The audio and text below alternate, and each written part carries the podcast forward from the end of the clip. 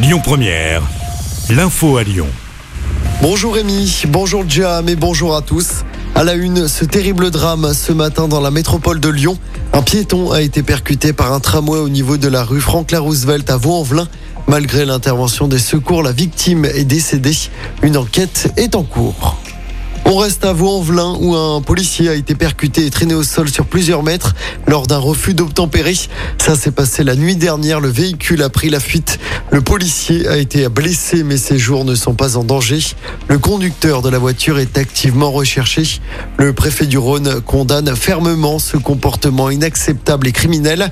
Selon la préfecture, tous les moyens sont mis en œuvre pour que l'auteur de ces faits soit présenté à la justice. Encore un accident de trottinette dans l'agglomération lyonnaise. Deux enfants de 8 et 13 ans sont dans un état grave après une collision avec une voiture. Ça s'est passé hier en fin d'après-midi à Villeurbanne. Les deux enfants ont été transportés à l'hôpital femme-mère-enfant de Bron en urgence absolue. Une enquête est en cours. L'actualité de ce jeudi, c'est également la colère des personnels de la petite enfance. Ils sont appelés à la grève à Lyon et partout en France. L'accueil dans les crèches est perturbé aujourd'hui.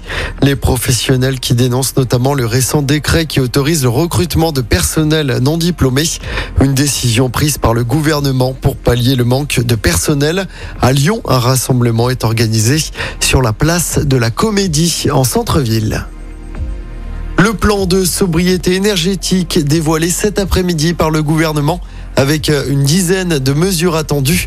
Objectif, éviter les coupures d'électricité et de gaz cet hiver en réduisant notre consommation d'énergie de 10%. Alors que plusieurs villes françaises comme Lyon ont décidé de boycotter la Coupe du Monde au Qatar en ne diffusant aucun match sur écran géant, eh la ville de Bron prend le contre-pied. Nous n'appelons pas au boycott, la liberté est encore de mise chez nous, peut-on lire sur les réseaux sociaux du maire Jérémy Bréau?